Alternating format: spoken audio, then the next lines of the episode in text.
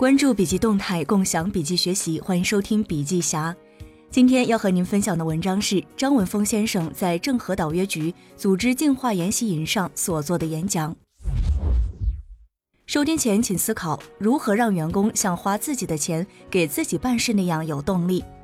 何谓事业合伙人机制的七大转变和四大要素？企业发展需要的要素人才有哪些？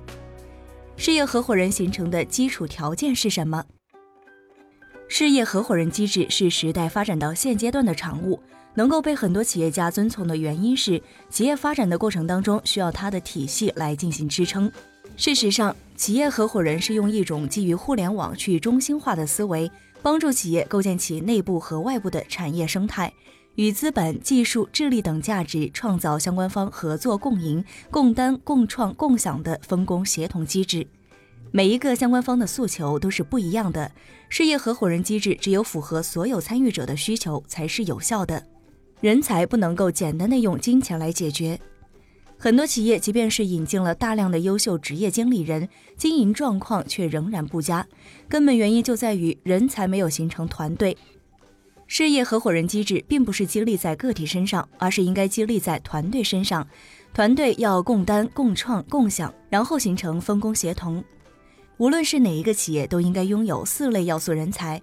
专业和技术类人才、业务和营销类人才、管理和运营类人才、资本和金融类人才。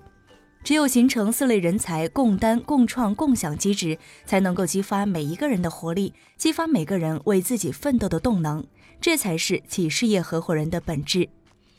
很多企业老板一人拉车的局面很难改变。有一个误区在于，只有员工创造了好的业绩，才会有好的机制。事实上，这个逻辑是错误的。一定是先有一流的机制，才会有一流的人才进入，才能创造一流的业绩，一流的业绩进一步形成更一流的机制，进入良性循环。很多企业在完成外部整合以后，却发现原本发展势头良好的企业效益却在持续下降。原因就在于原来被收购企业的老板是在为自己努力，而被收购以后就变成了为别人努力，所以动力就不再像以前那样足了。对一家企业控股的最好情况就是自己直接经营。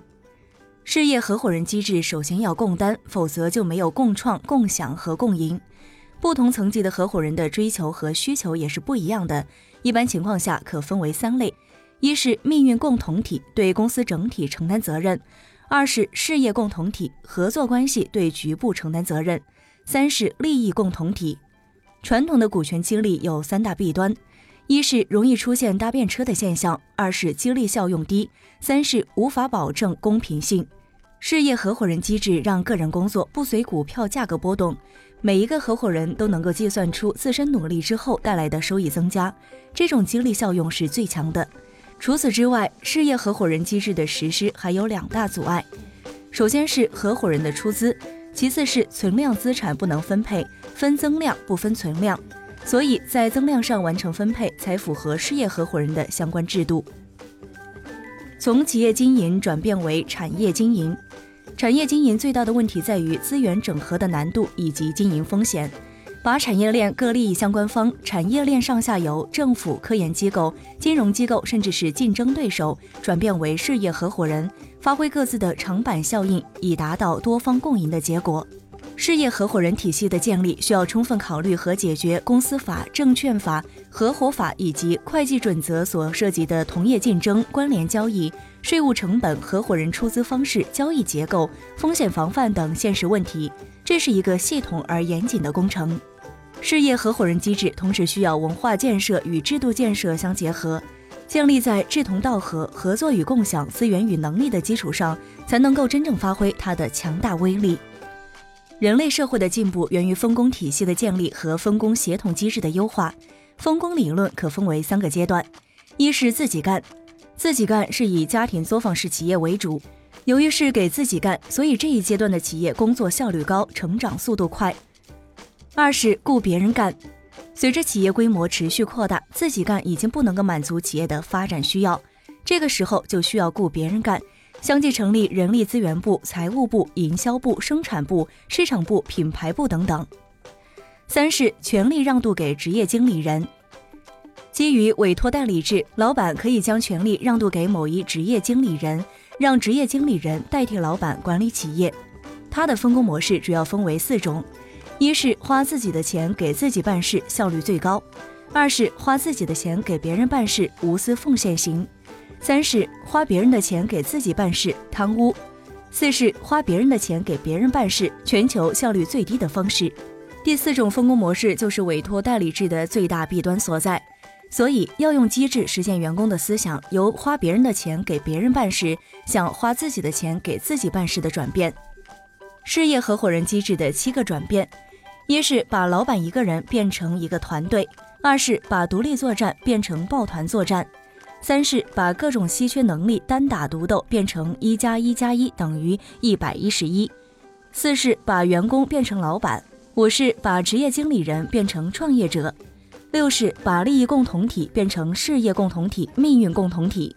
七是把搭车人变成奋斗者。事业合伙人机制设计的管理领域主要分为顶层设计与要素整合、战略规划与资本运作。资本平台的作用在于能够将增量价值放大。没有资本平台的企业，事业合伙人机制激励作用比较小。治理结构和组织结构。治理结构是不可逆的，一旦错了，想要调整过来就要重新来过，白付出时间成本。激励机制与分配机制，激励机制不等于分配机制。企业发展需要的要素人才分为以下几类：一是专业和技术方面，一类是技术专家，一类是技术组织者，能够整合相关资源，完成技术开发和技术路线落实的人才；二是业务和营销方面。能够独立担当现有职务，做市场规划、开拓销售渠道、扩大销售模式的相关人才；三是管理运营方面，能够独立掌管子公司的运营管理、构建管理体系、建设团队和构建制度流程的人才；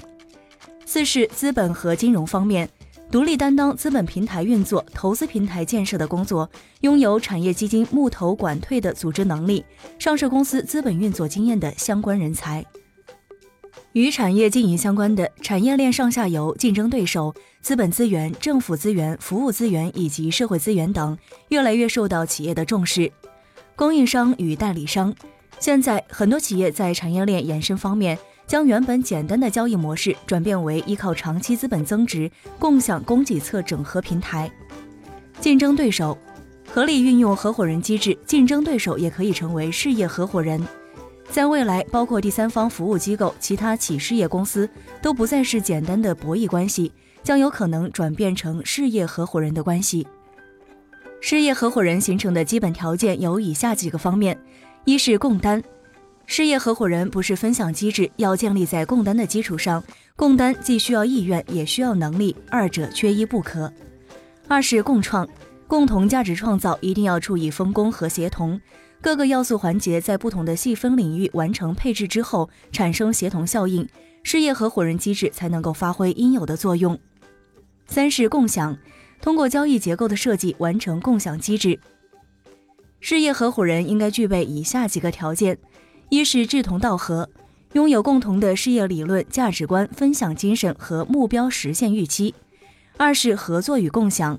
所有项目必须要求一级合伙人共同参与操作，才能够产生协同效应。每个人的专业分工不同，所以项目要抱团打天下，合作与共享。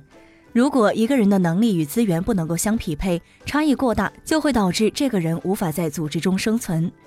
木桶原理是一个伪概念，在市场环境相对封闭的竞争格局下，因为找不到相应的外部支持，所以只能依靠自身弥补短板。所以只能依靠自身弥补短板。但是在以竞合关系为市场的主流情况下，任何一个企业或者是个人都不能够在短期之内构建所有的核心能力。要想快速的发展，就必须与他人进行合作。事业合伙人机制设计需要注意的事项有以下几个方面：一是战略导向清晰，二是业务成熟度，三是分利不分权，四是交易结构设计，五是制度加文化共识最重要。六是围绕战略要素进行激励，避免大锅饭；七是资本化平台的支撑；八是增量分配原则；九是公司法、证券法、合伙企业法相关规定及实际操作；最后一点是避免贡献环节和收益环节的脱节。好的，朋友们，今天的分享就到这儿。如果您有行业动态的新鲜事想要分享给大家，可以发送给小霞。江湖虽远，小霞等你。感谢您的收听，下期再会。